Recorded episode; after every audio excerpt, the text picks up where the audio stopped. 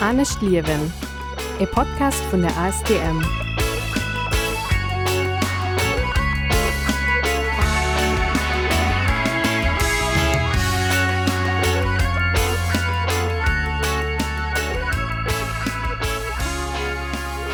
Willkommen bei Anne Schlierwen, dem Podcast vun Ars Thermann zum Abech mam Klimabündnis Lettzeburg an Radio Ara, mein Nummer Cedric Reichel. Willkommen am Mond Dezember bei Anne Schlierwen. Ech schwatzen Haut mam Karl Philipp Diebwart eng jungen norwegischen äh, Klimaaktivist äh, iwwer COP26 an noch eben iwwer äh, junkke Klimaaktivismus. Hier war op der COP26 zu Glasgow en anderen Morfir das Term an huet er war ganz anderen äh, Ablegkrit eben och äh, wie zu Delegationen zu summe schaffen, a wie eben noch die Jung involviert oder net involviert gesinn. A bestimmte ganz interessanten Interview, den Interview op Englisch. Dunne geht nach an Agenda ma an Müller. Dat für das Mut.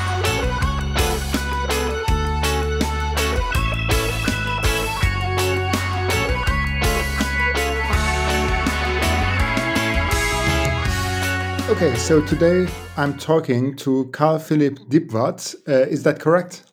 Very correct German pronunciation, yes. Yeah, you're right. Okay, uh, yeah, I want to talk you, to you about uh, your participation during the COP uh, 26 in Glasgow. Uh, maybe first you can present yourself, who you are, and uh, why are you here? Like, why did I invite you to talk to me? So, my name is Carl Philip Dybwad. I am a, a Norwegian uh, youth climate advocate. That's, that's what I prefer to say anyway. I, uh, I, I'm also a student at Sciences Po, so I'm, I'm very much in the, in the policy space and the, and, and the green transition towards uh, and the green transition and, and how we can use policy to get there. Uh, I was also an ASTM delegate at COP26 this year, uh, which is, I guess, why I'm here. I, I've been very lucky to be to talk about my experiences at COP uh, and how I see ASTM work uh, in this bigger space of other organizations and how I see ASTM as an organization and in a space where perhaps NGOs are not always uh, the, the most preferred candidate to be in negotiations, but I think they still have a very important role. Why? And in uh, like, which impact do you want to have as a climate activist? I think when people also ask me about the climate activist, I, I always refer to use the word advocate, just because I see I see advocate activist as a person who's in the streets, uh, walking in marches, demonstrations, like really, really being out there and taking, uh, leading the fight. I'm not kind of that person. I'm more in, in perhaps walking to the parliament and writing letters to ministers and to politicians and meeting with them. I'm not the one who is the, in the front of this battle and walking in the streets. Uh, so climate activist turned climate advocate, I would say now. Um, and, and I hope, of course, I, I'm not trying to say that I'm going to change the world. But I hope that to at least have uh, a local impact in Norway. And uh, if not in Norway, then in Oslo, in a way, I think you can start at a very local level. And then I hope that one day I will I will take that impact to a, a bigger scale. And, and in Norway, of course, my big cause is ending uh, oil production and stopping uh, or like phasing out the production of oil. Can you give us a short insight into the Norwegian discourse, the climate activism in Norwegia uh, of the last the past years, and how did you join it? In which form?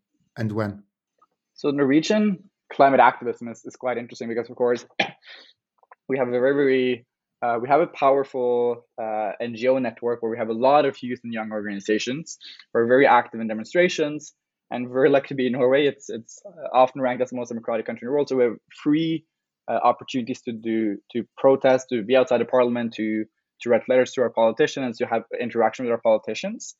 So I'm happy with that. And like we have some more organizations that are more rooted in perhaps civil disobedience and and chaining themselves up to to factors in the north where where the, the state is polluting the rivers. And then we have the other activists who are more uh, meeting with uh, for instance the American ambassador talking with her about what Norway is doing.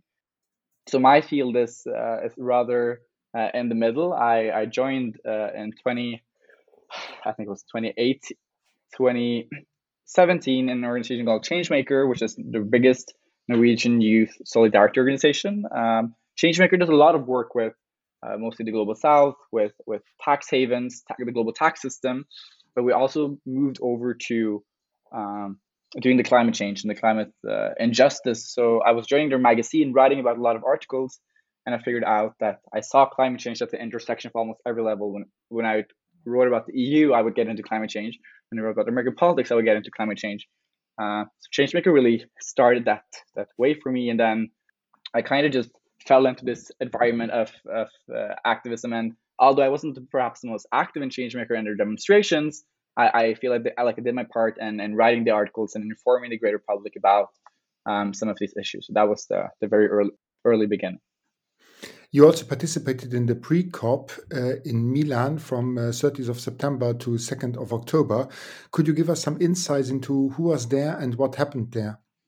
So the pre-COP in Milan uh, was very it was an interesting interesting space. It it was essentially uh, divided into two, where the first uh, three days we had youth from 400 youth from uh, almost every country on the planet, where youth came together for for three days uh, one girl, one boy from every country to write a, a man- manifesto. Uh, very similar to the way to what the Glasgow Climate Pact ended up being, with uh, we had focus on non-state actors engagement, youth driving ambition, sustainable recovery. Um, you write this very very detailed manifesto with the help of actual UNF UNFCCC writers uh, who would draft document very formal this. We had discussions, we had interventions from different countries, um, and then the last day when the official pre-COP started, we had 20 ministers from then 20 different countries. Swedish one, we had Mexico, we had the US, we had John Kerry there. Uh, we had all these ministers who uh, supposed to listen to our ideas. We had very clear ideas. We had we were able to like ask them Q and A's directly, and then essentially we got a lot of vague vague answers. They didn't really answer our questions. We had some amazing people. The Swedish minister was very very direct. But then you had John Kerry, who went on to have a amazing show talking about the West versus the East and how the US was doing so much amazing stuff and China wasn't doing anything. Uh, and I think a lot of the youth in the room were sitting there saying, uh, like, at this time, uh, like, climate change is borderless. We cannot talk about the West and the East anymore. Um, so I think some were disappointed, some were hopeful. I think a lot of the more actual good conversations happened afterwards that this like plenary session when people could actually talk with like the ministers. Like I could talk with the Norwegian state secretary who was there um, Selma, my friend from Luxembourg, we talk with uh, perhaps the EU delegation, Frans Timmermans. So I think that the smaller conversations were the one at pre-COP that actually mattered, and then the big plenary were perhaps more of a show. And if you see now the difference between this pre-COP and the COP in Glasgow, have you been disappointed about how this uh, manifesto was treated, or how did you see the, the difference between the two COPs? I think I'm I think it's interesting because uh, in one way, like I I'm happy over 20 delegations took into this this manifesto in the end, and I was like, wow, 20 that's at least a very good start for this first youth manifest- manifesto. And considering there's also so many other manifestos in the youth declaration, in a way it's hard for ministers and policymakers to navigate this space. But then uh, we would also get pictures in our WhatsApp group of uh, five minutes later after giving the manifesto to politicians, it would be in the trash. It would be in the in the bin in a way. So we were like, okay, wow, that was a long lived uh, wow, the politicians took it so seriously in a way. Uh, but at least I'm happy that some of the countries who who did decide to follow up on this, I, I am not Swedish myself, but I think the Swedes are doing a great job. Uh, he was passionate about uh, about this document, uh, and then others who didn't care at all in a way. So it was a hard balance. And then also, I think my other point about the differences is that I got this impression of what a cop. I've never been to a cop before, so I got this impression of what a cop would be based upon my my pre-cop, which was so engaging because it was only for use in the way, and I was like, wow, we have we can come with direct, concrete like action. I could take the mic and say, let's change the word from request to urge, and then coming to cop and having absolutely no possibility to like raise my voice and change the official documents because it was so party driven. Uh, so I was like, okay, uh, I guess at pre-cop we were acting as parties and not as observers. So then when I got to cop, I got the real observer experience. I think you already started to talk about your experience during the COP in Glasgow. What did you expect, and uh, did these uh, expectations match reality? Well, I wasn't too like I was I wasn't expecting any any real uh, conversations where you would have negotiations where observer could really change the text and and uh, or perhaps they could change the text, but they would get heavy feedback and critique from the states. But then like I was perhaps seeing more that like when I would go to negotiation, which number one was very hard to get access to negotiations, but when I would do go to negotiations, you would uh, perhaps have more actual civil society actors be able to raise their voice and say, I think we should change this because of this. I think we should do this because of X, Y, and Z. But then when I enter negotiations, I would see perhaps you would have perhaps some of the bigger constituencies like Youngo or uh, the Women's Forum or, or some of the bigger ones uh, talk. And then you would have all these NGOs just sitting in the back on their phones texting or not being able to have uh, and speak up. So I think I was expecting more uh, observer participation in negotiations. Um, but then on the other hand, what I, I, think did fulfill my expectations was that um, at COP, you're actually you're able to talk with all these people you, which you have perhaps no possibility to talk with otherwise. Think of you could just you could just actually you could, you can knock on any single door in the in the delegation space. You can knock on the U.S. door, you can knock on the region door, you can knock on the French door and talk with politicians or diplomats. Um, then of course you would often meet people who would be uh, just a senior advisor, or you'd meet a person who was just a part of the delegation, which didn't actually have any real impact. So it was like, okay, what does it matter in a way for me to go and knock on these doors and talk with them if in the end they say it's the minister's responsibility to take these decisions but then when we meet with the ministers the minister will say it's the national parliament. And i think that was also a thing that i was shocked like a bit surprised by that the ministers don't have too much power at cop. It's in the end rooted in the national parliaments and they're only they can only do what the parliaments have in a way allowed them to do and what they have a mandate to do. So I guess if you're a very passionate climate minister like the Norwegian one, it's also hard to do stuff because you have to be rooted in the realities of Norwegian parliament. How can I imagine a typical day during the COP? Like, how did you prepare it, and how, like, what happened during the day? Was it possible? Was, was it possible to really have a schedule, or did you just react to what was happening? A day at COP always starts the night before. I think it's important to know because you have to look at the, the what at least the planned schedule first. And I think you get like this impression of what you want to do the night before, and you see, okay, this is happening there, this is happening there, and then you wake up at let's say eight or seven in the morning, and you start getting ready, getting to venue. You have to wait for thirty or one 30 minutes, one hour, twenty minutes, and then you, you get there, and then you realize there's way too many people here to be able to access all of these meetings that you want to go to. Um, you see that a lot of them are closed. You see they're only for parties. So you, you at COP you consistently have to change your, your schedule in a way. And I would, for instance, say, oh, I want to go to this plenary with ministers. I want to go to this negotiation. And then I would go to the door, perhaps even 30 minutes before it would start. And I would see that the line was longer than it was impossible to get in in a way. So you would have to find something else.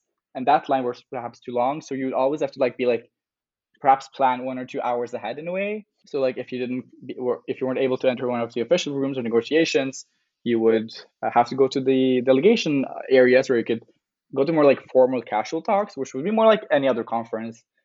However, uh, being Norwegian, I was very lucky to um, have like a quite set schedule, at least in the morning, where every morning at 10, the Norwegian civil society would meet uh, with the representation of the delegation and talk with other members of Norwegian civil society, I would come to her and say, I represent ASTM in Luxembourg, but I am Norwegian. Uh, but I would still preach the same about the global south and loss and damage in a way. And, and they were happy to have me there. So at least I'm happy I got some routines, but then it's hard to plan a COP, at least when there's like 40,000 people there also trying to get into the same rooms as you. You already mentioned loss and damages. Is this your core topic you are really investigating? What would you say are, are the topics you're mostly active in and you're also the most knowledgeable of? I think my my environmental journey started actually with the circular economy, uh, and it started uh, on a trip together with the European Commission and uh, uh, like European European youth, I guess, in, in 20 in 2018. So I was joining to the Netherlands studying circular economy, uh, and I was really invested in the circular economy. But I kind of I kind of saw this journey about circular economy, which I was very passionate about for two years. Circular economy is a lot of buzzwords. It's very little action. It's a lot of net zero talk. It's a lot of let's say Greta's blah blah blah. The circular economy is, can do amazing stuff, but it's so abstract. Like you're talking about supply chains making things go around, using materials longer. But then when people ask, and how do we do it? Okay, you have some examples of companies doing it, but it's very hard. So I think I realized then that that plus in a way uh, seeing very very slow action at the multilateral level, I started to move towards uh, which is what I'm going into. I'm going into grad school for urban planning because I see where can we actually act. We can act on a very local level. We can do so much climate action on an extremely local level. We can close off a street tomorrow in Glasgow and cut the emissions by 20% without having uh, the United Nations sign it in a way. This can be done by a city council. So I'm I, I haven't moved away from this dream of the multilateral, but I now see climate action have to happen locally. And with that journey and hearing about local stories, hearing about what people are doing in the global, like in cities in Africa and cities in Southeast Asia, I also became much, much aware of activist stories and of how people are losing their homes, how streets are being torn off by tornadoes, and how you have you have storms, you have uh, monsoons uh, ruining cities and streets. And on that journey of being uh, and my new specialty of the urban in a way, I also realized loss and damage, and I realized uh, I, I, I got into the space of, of of hearing of thinking more about who is inflicting these uh, these damages upon people. It's the global north. It's Norway. Uh, it's it's the Western Europe. It's the U.S. in a way. So although now my speci- specialty is in the in the urban and urban sustainability, I think with uh, preparing for the COP with ASTM as well, I got really passionate about global uh, the global South issues about uh, about loss and damage because I realized being like having my position being a Norwegian boy, my country has has consistently contributed to this problem. I cannot have a heritage upon myself and upon my name of not taking action. Our country is contributing to this problem. My name, our heritage will continue in a way. So I figured out uh, it's a new it's a new interest for me in a way. Uh, and I don't think you have to be solely in one space, as we've talked about a lot of times at COP. All these issues are so uh, interdisciplinary and multidisciplinary in a way. Like, who are the ones losing jobs in cities when the climate change hits? It's it's women uh, who are the ones who can't go to school? It's girls in a way. So uh, all these issues are so intertwined. But now uh, this fall has really opened up for me in terms of the urban and loss and damage. Yes. Loss and damages was also one of the key topics during the second week. It was really on the agenda. The week you mostly followed the COP. You have also been in Glasgow. How did you experience the dynamics of the second week? How did you feel the, the, the movements inside of the delegations, also the turn uh, of, of impact or the turn of policies and so on. How did you experience this? I think uh, this is a good question because um, you would hear in the media a lot about, like, although I was a cop, but you would hear in the media about especially loss and damage, that a lot of the global north was afraid to forward loss and damage uh, issues because they were afraid to be held accountable for everything in a way. Uh, and that is understandable to an extent because uh, if the global south doesn't come with concrete claims or framework, it's very easy for the global north to, to be sued uh, in courts for, for every single catastrophe or disaster. And I think that was also, um, in a way, behind the policy and behind the lack of ambition that uh, if we do forward this, we will be held accountable. Um, but it's interesting because also I talked with, uh, for instance, some other NGOs uh, who were representing the global south, and I think it's interesting because they uh, they said the global south hasn't really provided any formal request of a network or any formal frameworks for this loss and damage uh, to happen within in a way. Uh, so I think like talking also with some ministers and politicians, I would hear often that, uh, for instance, I talked with someone in uh, I, I probably can't name the name here, but someone in the in a Benelux delegation who said that uh, they didn't believe in loss and damage in a way. Um, so I think the I think the policy debate from the very get go of week two and, and loss and damage was rooted in this. Oh, there's like they haven't asked, or they used ex- the global north used excuse. Oh, they haven't asked us. They haven't come with any formal framework. So I guess they don't want it as much as they say. They just say loss and damage and money in a way. And I think when when the countries have this policy mind, it's hard for them to act. It's they they they blame it on other stuff. And then otherwise in policy in week two, I think it was interesting because countries were getting more eager to actually come forward with forward uh, come forward with concrete policy. And I think it's so interesting. Like you sit in this room and you hear uh, Frans or or John, Kerry or others say we need to act, we need to act, and they don't. They don't come with concrete policy. They love having these long speeches for 20 minutes, but they don't say anything concrete. So I think it's uh, policy is hard. It's hard. It's you don't get these big concrete uh, policy changes that you want to see in a way. It's a lot of talk about policy, and then it doesn't happen. That's my impression of week two. And then of course, towards the later part of the week, they really try to speed it up. But then, uh, as we saw with the very last minute, stuff can fall you mentioned that Greta used the terminology blah blah blah, uh, which really became one of the keywords of this COP, uh, especially in social media. Um, I was surprised to see that even young activists not always agree with her framing this blah blah blah. Uh, that um, also young activists sometimes think or say that it's important to negotiate, it's important yeah. to talk, and these speeches are sometimes not only blah blah blah, but they are important how do you see this? Uh, did she? She also mentioned it mostly in the first week. I remember. Was she right about this? Did she speed up the process by using her power, which is incredible? I experienced the same in Glasgow. Greta yeah. really is a voice to be heard. Absolutely. She has a power and she knows about her power. Um, how do you see this role she was playing during the COP? I think uh, that's a very, very interesting question. First and foremost, when when people ask me why I call myself an, an advocate and not an activist, it's always because I prefer compromise over confrontation in a way. Uh, so then pe- most people would assume that I would say that I would say, "Ah, oh, I'm not a fan of this blah blah blah discourse because it, it's fear, it creates po- a political disconnect, it, it creates hatred towards politicians and and lack of trust." But I think I, I try to be as real as possible, and after being at COP, I've seen that there is a lot of blah blah blah. Um, and I think it's important because Greta is is very very honest and real. I think a lot of young activists or even older activists or or politicians in this space, they perhaps want to be they want to be invited to the next COP. They want to be invited to COP 28, COP 29, so they, they follow the rules. They they continue the status quo. I think Greta doesn't care anymore.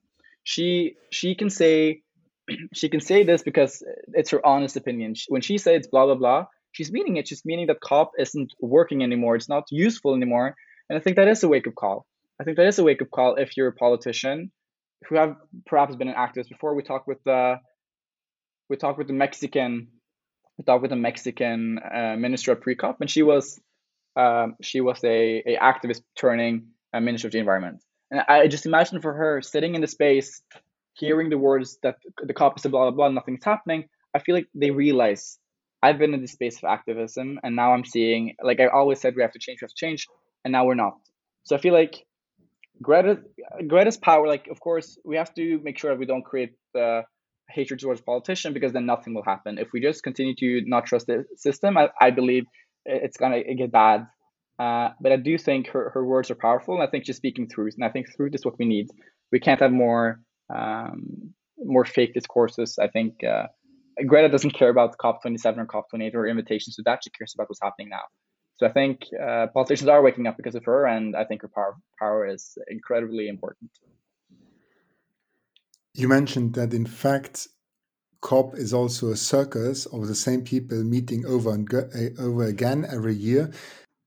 How do you fit in there? Like, did you have at moments the feeling that you need to adjust?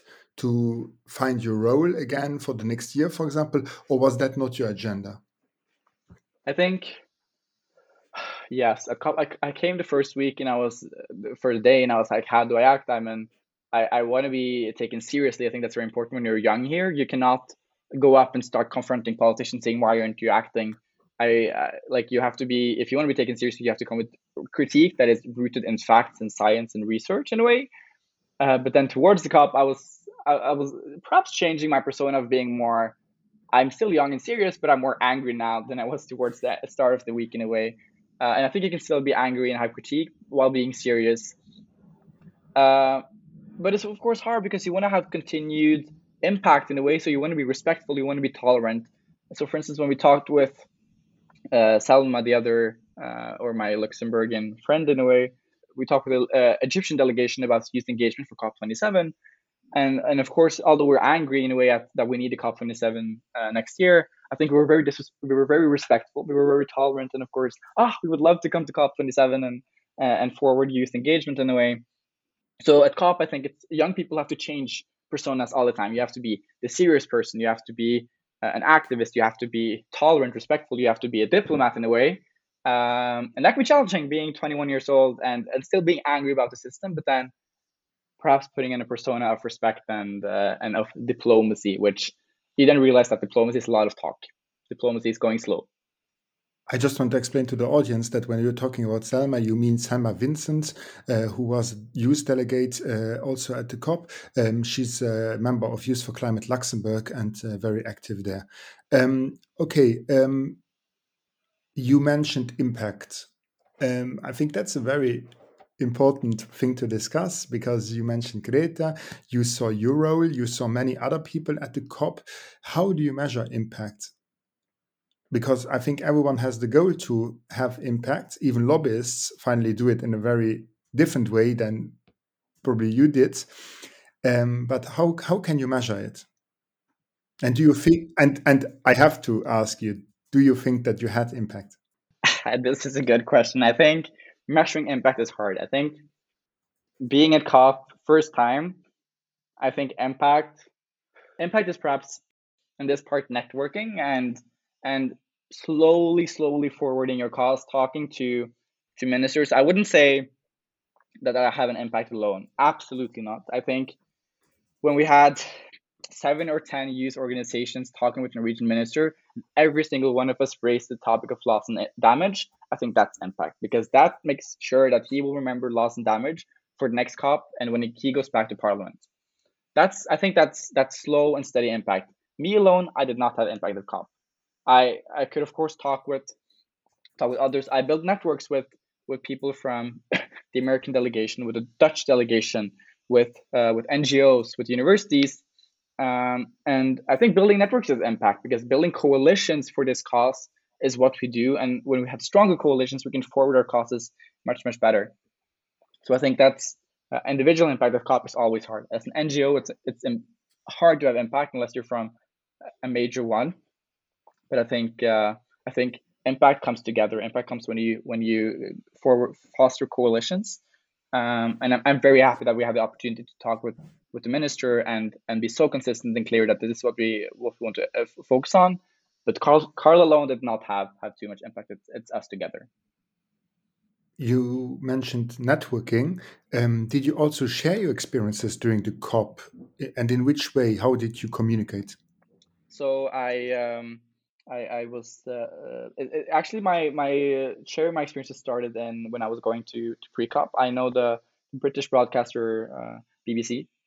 They wanted to have um, uh, talk with young people at COP and uh, at pre-COP, and it's funny because at pre-COP there was a lot of press, and they, they always want to talk with people. They all want to get the young activist experience, and and all all of them want to talk about how to be a young activist and and I was kind of thinking that this would continue at uh, at at COP, being a young person, in this very old space. That didn't uh, sadly happen, but then I got in contact with BBC at pre-COP, and they didn't really contact me for a long time. And then uh, second week came, and they they wanted to have an interview with me at uh, BBC NewsHour, uh, where me and Mitzi Young, uh, an activist from the Philippines, came together the last day on the Friday to discuss our our opinions about COP. I think we we both had the same shared experience of what it was like. Uh, I think Mitzi was even more truthful to uh, the youth movement than me. She was Mitzi was very direct. She said COP was a complete disaster. I think I tried to see more of the positive pages or positive sides, but then of course I think that's also rooted in my my compromise belief instead of uh, confrontation. Uh, but I was happy to to talk with Mitzi at BBC and uh, to get our message out there. I think a lot of people are actually wondering what's happening inside these negotiations room what's happening in the in the conference hall. So I was happy to share that experience with uh, with the broader British public. Did you also experience some of the alternative events outside of the main venue? And if yes, which ones and how and how did you experience the difference? I it's interesting. I I'm sad I never actually got to go to the green zone, which I think is uh, interesting because like you feel you walk around the COP thinking, oh, I have the blue zone badge, I don't need to go to the green zone and see. But then I had other friends who went to the Green Zone. They got so many good experiences of people who were genuinely interested from the from the Glasgow public. However, I was uh, I was lucky to actually attend the New York Times Climate Hub. Uh, I think New York Times produced amazing investigative journalism about climate change. Uh, they're so genuine and honest to their cause, and it's been on their agenda for a long time. However, at COP, as you say, it's busy day, so I initially bought a day pass for for COP, uh, and at COP, you can never spend one day at one place. That's impossible at COP in a way. So I walked to the, the New York Times Climate Hub, which was about 20 minutes away from the uh, official zone. Uh, I came, I really wanted to see a debate on are authoritarian governments better at uh, governing the climate crisis than democratic ones? So then you had two debate teams from the New York Times uh, discussing if, for instance, China would be better uh, at moving forward in the climate space. Would would governments where they can directly uh, implement policy without any parliamentarian support uh, are they better at handling the climate change crisis than uh, democracy, where you have to always debate and go back and forth and reduce policy? I I was there for I think I was there for 30 minutes before I would have to rush back to get to meet another meeting at COP. So my day pass didn't really come to, to use at the New York Climate, Climate Hub, but I'm very, very happy that you had this space. That Glasgow was really for these two weeks, space of uh, like you had the, the green landing zone or something like that, uh, a, public COP in a way. Then you had the green zone, you had the blue zone, you had events happening in cities. You had I went to one reception with the Scottish government and the Nordic Council uh, where we had like whiskey tasting, but then also discussing politics. And it just shows how funny COP is as well. It's way like it's a very serious space, but then you have like all these uh, all these things happening uh, at the same time. So it's uh, it's a very interesting space. What did stay in your mind? Like what uh, what did stay in your mind? What did you see that you really think that that also changed your perspective a little bit? or when you are talking to people about your experiences in COP, because people sometimes want a very brief summary, like how was it there? And I experienced for myself that I always ask people how much time they have because I, I can't summarize in, in one sentence. It's not possible. Uh, what's your take on that?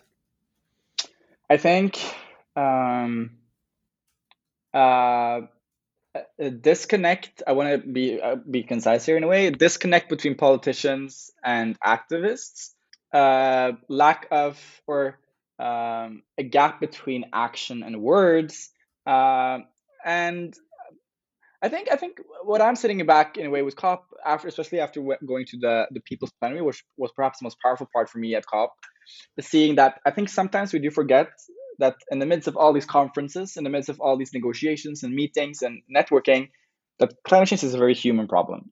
People are facing climate change every single day. Uh, people are having their homes destroyed. People are having their lives destroyed, their, their income destroyed because of this. Uh, and while politicians walk uh, in suits and meetings around there, people are dying. Uh, and I think that's that's the hard reality of COP in a way. Um, that that you are, of course, we have to understand that negotiations do take time. And I think I don't think politicians who come to COP, uh, unless they're lobbyists for the oil lobby, necessarily want the bad thing. I think we all, in the end, want the same, but we want there we want to get there in the different ways. I don't think Saudi Arabia wanted to get to net zero or to uh, carbon neutrality the same way as Fiji. But I think in the end, all these countries want the best for the future generations. I just think we have different perspectives on what the future generation wants and what how we get there. I think honestly, countries want the best for us but uh, there's different pathways there.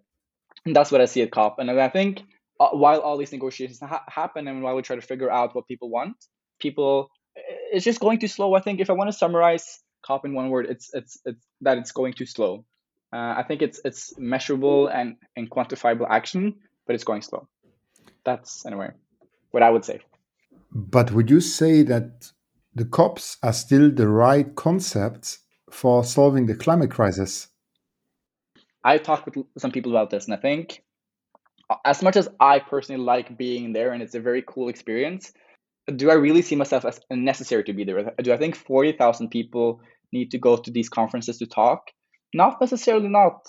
I not necessarily. I think what we what I talk with some people about like a possible thing would be to have a smaller ministerial uh, ministerial sessions and then have let's say 20 NGOs representing different constituency groups and different organizations who would have a real mandate, would have a real vote, would have a real voice, and would have a real a possibility to participate. I think that would be more successful, more impactful. But I think now it's at one at one point it's it's, it's about networking and showing off technology. I think in the end we have to remember that COP is a conference of the parties about the countries who will who need to govern and the policy they need to implement. So I think a smaller COP would be more successful. I think without all this buzz and all these conferences, I think that's not what we need. I think a focused, solid COP with with more ministers, um, with uh, with a few fewer NGOs, who are having a clear mandate will be more impactful. But because now I think, as much as I think it's very cool to be there, do I need to be there? I'm not so sure. I think a lot of people are feeling the same in a way. Okay, that's interesting to hear. Uh, you are advocating for a smaller COP, but on the other hand, when you talk to people, they also say that the, many say that the most beautiful moments have been this big uh, People's March, the People's Summit, um, many people being around all the time, manifestations outside of the venue. Like there was all the time things going on, people involved, a lot of uh, so, uh, civil society being active and engaged. Um, how does that fit into saying that it should be less open? Of course, uh, we need transparency in this in this fight, and we need we need the civil society to be active. And I agree. I think the people's plenary was the most powerful and the most interesting part of COP. But the people's plenary was also a show, uh, or not. It was not a show, but it was. Uh, you wouldn't see Alok Sharma sitting in the room with the other ministers listening. It was fully about the people and about the NGOs in a way. So did it have an impact? Doesn't that impact on me and that impact a lot of other people? But did it have an impact on negotiations? I'm not sure because they were sitting in the room opposite to us discussing pol- uh, policy and saying we have to act, we have to act, while people were crying inside the other room in a way. And I, I think I think still yes, you would be able to have a have a smaller, more focused COP because Glasgow did the same thing in a way. They had, I think, 100 meters away from from the COP, they had these public zones, did all the demonstrations uh, outside in a way. And I think still yes, you could have a smaller, more focused negotiation space but then still have the city turn into a, a zone of action, uh, a space of action with hubs in a way. Um, but yes, I think we all always should uh, advocate for transparency being in the NGO space, and especially youth. I think youth was very underrepresented at COP. Um, so I think yes, okay, a smaller, more focused COP, still NGO representation, more youth representation, and indigenous people representation. But I think um, I agree. I think it's it's it's very powerful what the NGO and civil society are doing, but I think we have to we have to be focused on uh, the real mission of COP, which is the it's the party negotiations as well. Something I remember you mentioning before was you said uh, showing off new technologies.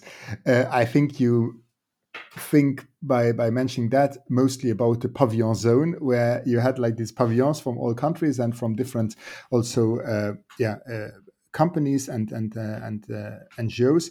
Um, what did like what did surprise you the most there?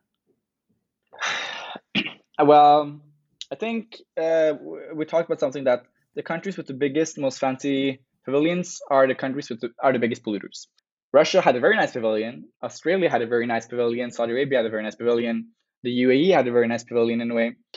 Uh, like I think it's interesting. The UAE uh, is, is such an interesting country in terms of they're trying to be very forward technological but and like oh green and going go, using technology as an excuse in a way but we don't we shouldn't forget that they're one of the biggest emitters as well in the world in a way and i think uh, i think it tried to like some of these countries try to forward a mission that we can produce oil green we can like norway's trying to do the same but like we can produce oil like one of the funniest examples about norway's technology which i also presented cop is that uh, if norway stopped producing uh, oil, our oil is the most green oil in the world. Then you have Saudi Arabia produce the worst oil and the, the most polluting oil. But no oil is green. I think that's a fantasy and tale that you've told yourself in a way. Our oil isn't any more green just because we don't uh, burn off the excess uh, oil in a way.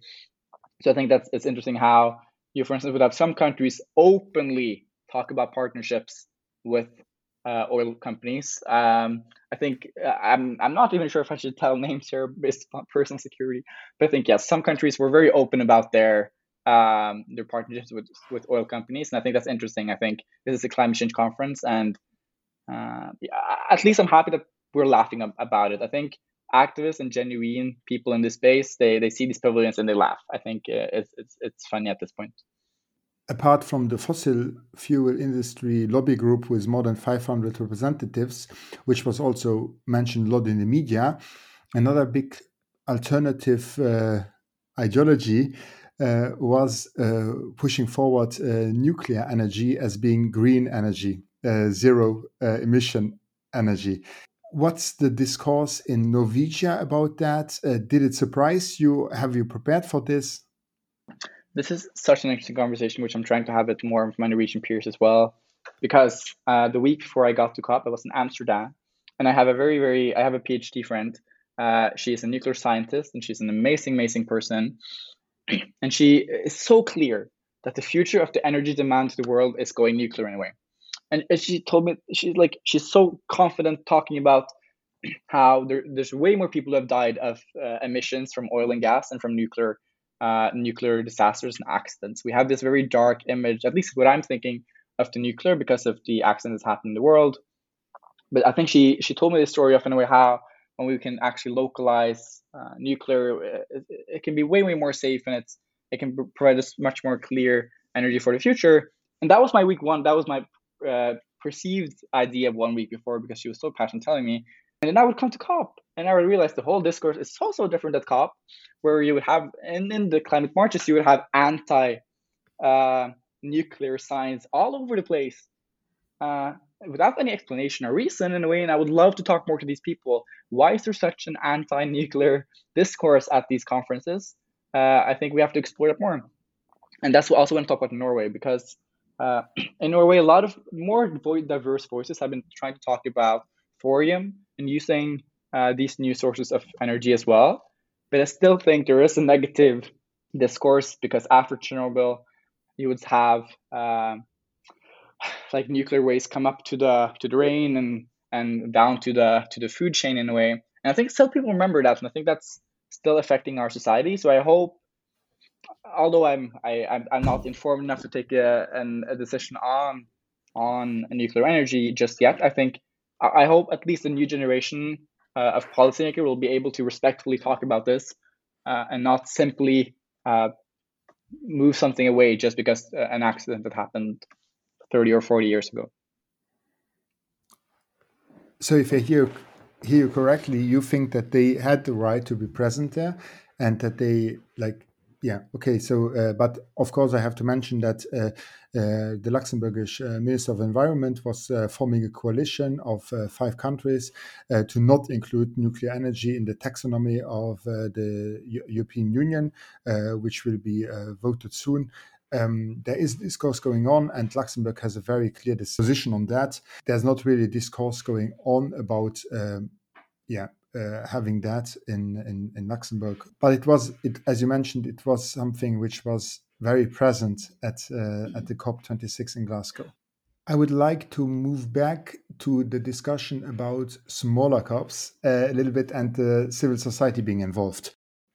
The next two COPs will be in Sharm el Sheikh in Egypt and in Abu Dhabi. I can't imagine having 100,000 people on the street there marching for, for, for climate justice is that going the right direction? What do you think about these places hosting a COP, um, and also about the process, how it was, how it was communicated to the public or not communicated to the public?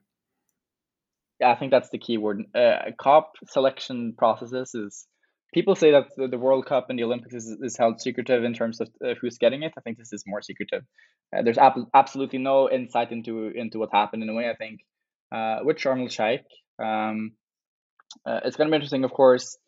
Of course, COP is a big logistical event as well. You have to find the correct space, and it was Africa's turn, and Sharm el Sheikh has the has the capacity in terms of the the space, and that's a formality which has to be respected in a way. And I think it's also good because uh, COP will become a very whitewashed uh, neo-colonial conference if it only happens in Paris, in in London, in uh, in Bruges, or whatever in a way. So I think um, I think uh, it's it's the right choice to having it in Africa, and then uh, then we have to ask: Will the Egyptian government um, allow free and uh, fair, fair demonstrations? Will they allow the civil society and active media participation? And I talked with the Egyptian the last day with with Selma Vincent, and and uh, and they said yes to our our expectations man. They said yes to youth engagement and involvement. But as we have seen with COPs, it's very easy to talk and hard to promise. But I think uh, number one, we people to Glasgow would be an exclusive or was an exclusive COP because of housing prices and hotels. Sharm el Sheikh is known for five star hotels on the on the Sinai uh, Sea, you know, the Red Sea. I think that's also going to be a hard picture for uh, for the world to accept. I think what's going to happen is that you will have negotiator negotiators negotiating during the day. In the afternoons, they will lay by their hotel beds, a five stars hotel, by the pool, drinking uh, cocktails in a way, and it's going to be a complete a horrible picture to show the world in a way that okay, after negotiating for five minutes or one hour, it's they're going to lay by the hotel beds. But I think I think if we uh, I think the like what I'm hoping really with Egypt is that uh, it's going to be the COP of loss and damage because this is in Africa and it's it's the issue that's most pressing for them. So I hope that they will uh, try to turn the negative negative things around to, into positive COP. And of course, I am worried about demonstrations. I think we saw the power of demonstrations in Glasgow, and uh, yeah, I have, I have worries about uh, at least numbers and how many is going to come. But then I think uh, let's be positive and let's hope. For the UAE, I think that's an interesting question as well. I know that both Seoul and both Busan and South Korea and um, Abu Dhabi wanted it, and then South Korea decided to embrace or endorse the uh, the application of the UAE. And the UAE, and I know that the UAE is, is doing they're doing interesting stuff with technology, as we as we said earlier, and also how the UAE has uh, the youngest one of the youngest ministers in the world. I think she was 23, the youth minister. She's she's very very passionate but I think uh, at the same time we, we shouldn't forget uh, that COP is also soft power. Uh, Dubai had the World Expo this year. Uh, uh, they're having you're having the the World Cup in neighboring countries in Qatar. You're having all these international events trying to get recognition and acceptance in a way. And I don't want COP to be used as an event for to gain world status and to become a power. I think it should be as genuine as possible uh, like one of my friends went to the World Expo, and uh, one of my good friends, Clover Hogan, she's a, a, a, climate activist as well, running Force of Nature. She went to the World Expo in Dubai, and she said, "This was a circus. This was not nothing like what I was expecting in terms of climate action and climate change." So, I think I want to be hopeful, but it's hard when when we does this do this. But at the same time, would I be even more happy about the COP in the United States when right after Joe Biden says that we're going to invest in climate change, he decides to open up the wells for the oil in a way. So yeah, I don't know. Uh, but it's important already now to prepare for the next COPs and uh, the positions of the NGOs, the position of the civil society, um, to have this in mind that the next two COPs will not take place in democracies and uh, in uh, uh, with in countries with regimes which are known for uh, uh, for lack of gender equality, um, for not having Uh, not accepting human rights, uh, for not uh, for lack of freedom of press, and so on. should this be an open process for the civil society to even boycott the COP? Should these decisions already been taken now, or should we really wait till the moment we see that that COP will be even more exclusive because of many, many, many policies being put in place?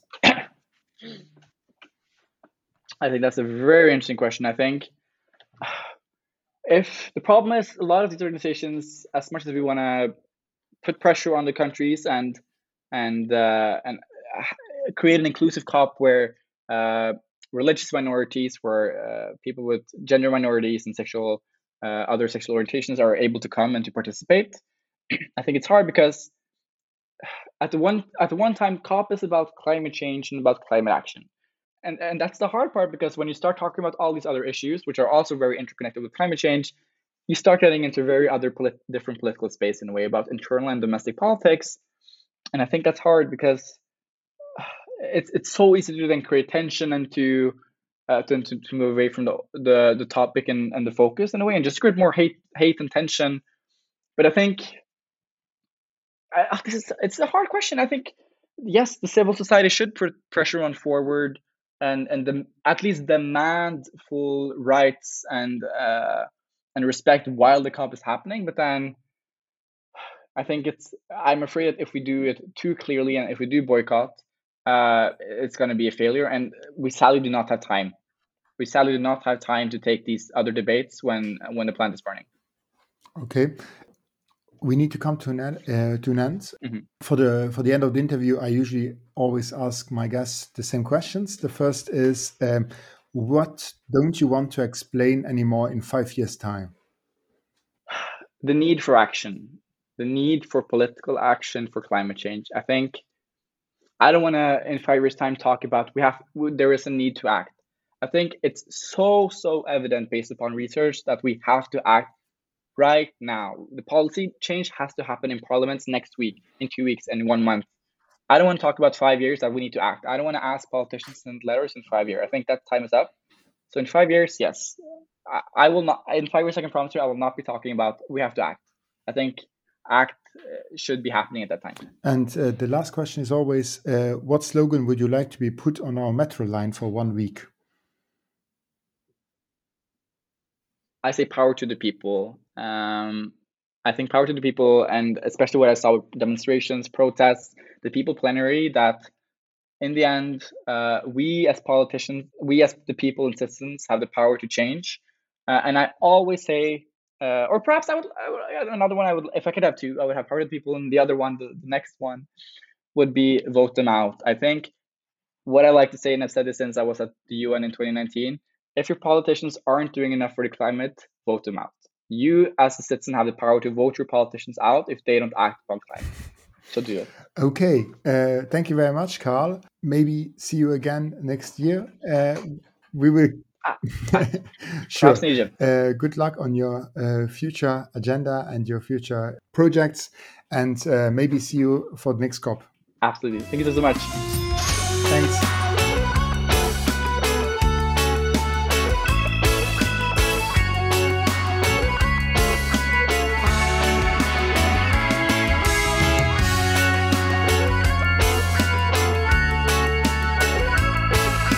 An mir sich bei dem Schlussmeise Sendung kom an du hast natürlich noch Zeit für d'Agenda an du hast bei mir im Studio Dan Müller vom City Moin an. Moi Cedric. An das Dezember du hast mal letzten Mund versprochen, du gehst mich überraschen, dafür weiß ich gut nicht, was du mal haut zu so hast. Was manisch am Dezember? Jo äh, fir die Echtchicken is dech Fotoen kucken am MNHA an do get et eng ganz interessant Ausstellung iwwer Iran an die Hesto Iran between Times an den Österreich Fotograf äh, Fotografer ähm, den Alfred Seiland äh, den war Center 2017 ganz lang äh, am oder DAX am Land NRW an hin wollt wirklich offseits von der ganzen Negativberichterstattung von den ganzen Stereotypen denen dann immer äh, zu hören kräht äh, Land noch äh, von einer anderen Zeitweisen wirklich sing ähm, sing ganze Geschicht an auch den Alltagsleben von Leito an du kann ich noch äh, bis September nächstes Jahr kann ich du noch gucken gehen aber ich mengen Elo aus dir wieder nicht so flott genau also am Musée National d'Histoire de l'Art also verschmort wie mir plötzlich so ein ganz genau. Du. Gut. Äh, genau an äh, was kann ich noch machen und dann hast ja auch bei den 10. Dezember und das ja den internationalen Dach von den Menschenrechter an Schmengen du hun alle sofort eng äh, eng Reflexion da das den Mo vom Amnesty International. An sie organisieren ja dann all your eng äh, eng Kampagne die du hecht uh, right for human rights. Also an, right so zu schreiben. Gene okay. ja schreiben für Menschenrechte umfang an da gin ja eier zing äh, Aktivisten äh, weltweit nominiert an dat sind umfang Leid die sich für Menschenrechte usetzen mit dann aber äh, dofir menaciert gin mhm. an Pressongeheit gin an für do äh, sie wirklich zu unterstützen an dann die lokal Gouvernementer dazu abzurufen die Leid aber an Ruhe zu losen an frei zu losen dafür geht es dann eben Right for Human Rights und da findet man äh, auf der Seite äh, vom Right for Human Rights wirklich die ganzen äh, Geschichten do kann ihn aber auch äh, direkt machen und da gibt es verschiedene Evenemente unter anderem am 7. bei Eis am City kann den ganzen Tag Land kommen und du Briefe schreiben und Petitionen erzählen und am 9. geht es auch noch am Sit Frauen an Gender Okay, ganz interessant. Und zum Schluss äh, vielleicht noch irgendetwas Nach etwas mit lokal vielleicht? Genau, etwas mit Lokales, genau. Ja. Hol mich nur in die Wälder raus, mir bring mich auf Lützeburg. Ma ja, und da, da gehen wir doch einfach mal an Casino, weil du hast da auch am Moment eine ganz flotte Ausstellung organisiert von Richtung 22. Und auch da wissen ja schon, okay, dann kommen dann wirklich kritisch Sachen äh, um die Eck. An äh, Elo geht es wirklich um Letzteburger Persönlichkeiten, die engem auch immer am Alltag begehen, weil sie sind ja auf die Straßenschilder äh, verewigt.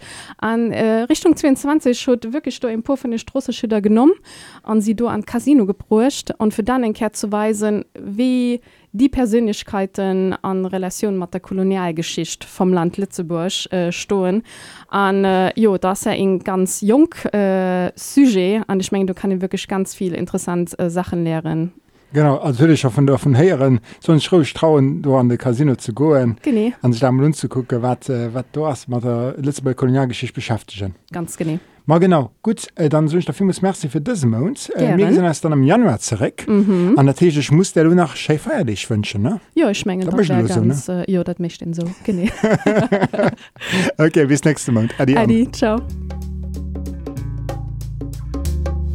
Dat waret fir dëse Mount vu Mengegerseits. Anne Schliewe get produzéiert vun Astern an Summen abech mat Radio Ara an dem Klimabündnis Lützebusch Ihr könnt die aktuell folch auch immer auf der Website von Radio Ara lauschen und Roflöden. ASTM findet ihr auch auf Facebook und Instagram an erzieherlech an ASTM.lu. Frohen und Kommentare zu aktueller Sendung könnt ihr gerne richten und podcast@astm.lu. Mein Name ist Cedric Reichel, Merci für fir Nolauusren und bis die nächste Kaja. Und denkt drunter, Think Global, Act Local.